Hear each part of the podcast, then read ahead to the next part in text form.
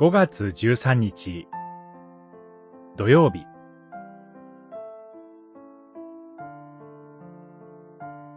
小さいものを神が忘れることはない。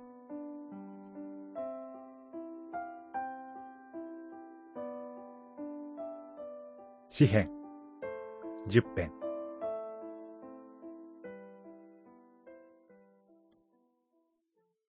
立ち上がってください、主よ。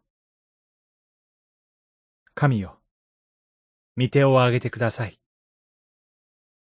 貧しい人を忘れないでください。十編、十二節。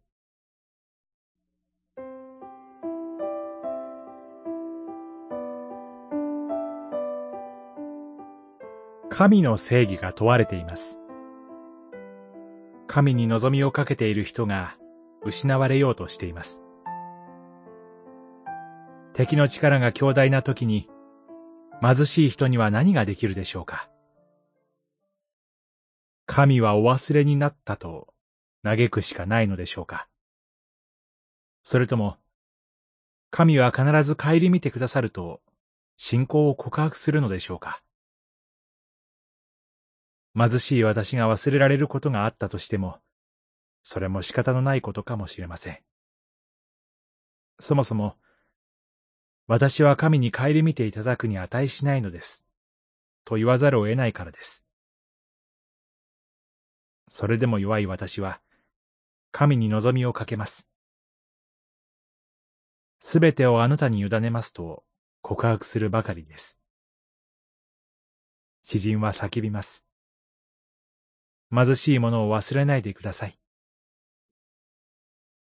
私には神の顧みに値するものがないとしても、そのために神がお忘れになるとは考えられません。神の正義が問われているのです。貧しい者が虐げられ、神を認めない者が栄えることは、神の御心ではありません。神は、弱くされている者を御心に止められます。